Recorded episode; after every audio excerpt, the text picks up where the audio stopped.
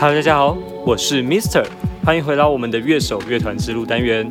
在这个单元里，我会跟大家分享一些我很喜欢的音乐人，或是准备起飞的创作者。那我们就废话不多说，赶快进入影片吧。相信许多观众都应该看过 Eurovision 欧洲歌唱大赛。欧洲歌唱大赛开始于二战后的重建期，欧洲广播联盟认为应该要有共同的娱乐性节目而开始举办。大赛主打原创音乐，所有参赛者的作品不得发行超过一年，并由观众及各国专业评审彼此互相给分。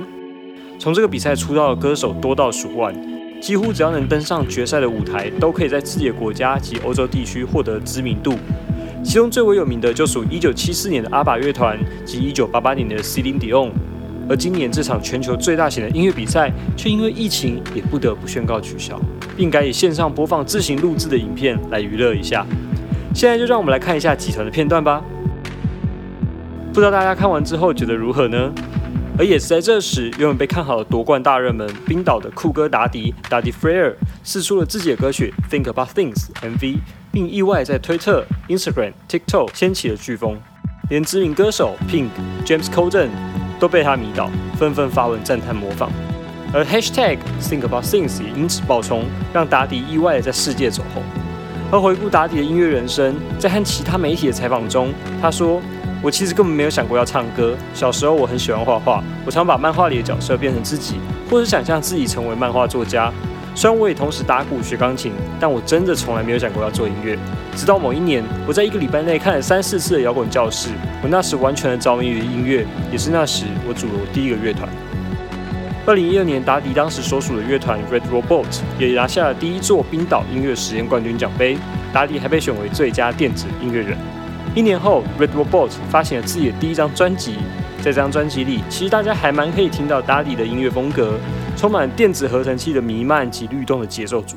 不过呢，相较于个人的作品，Red Robot 的音乐还是更为北欧风、冷冽、神秘一些。二零一七年，Daddy 拿到了自己的音乐制作学士，也在这个时候初次挑战 Eurovision。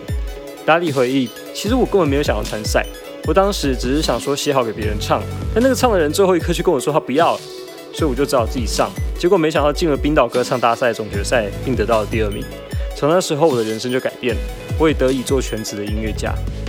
二零一九年，达里联手自己的家人乐团卷土重来，团员包括自己的老婆、两位妹妹及好友，并赢得了冰岛歌唱大赛的冠军，代表冰岛出赛欧洲歌唱大赛。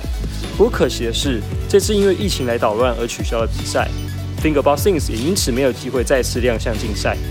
达里在被粉丝问到自己连续两次都没能得奖，特别是这一次这么被看好的情况下，心情如何？达里说：“嗯，我觉得其实还好啦。很多人在这一次疫情里经历了比我还多的苦难，我只是没有办法参加比赛而已。家人也都很好。”因此只能说达里真的是非常的谦虚，即使被全世界的人认同了他的作品爆红，但他还是很专注在自己身上，并不因为外在的环境而影响了自己的心情以及创作。这也不禁让 Mister 想起 Netflix 宣传欧洲歌唱大赛新电影《The Fire Saga》。在电影中，同为冰岛的乐团组合也是多次挑战不利，最后却因为种种莫名其妙的原因而晋级了总决赛，用音乐感动了所有的观众，获得满场的喝彩。至于中间的细节，就留给想去体验一下什么叫做满头问号、从头笑到尾的粉丝们。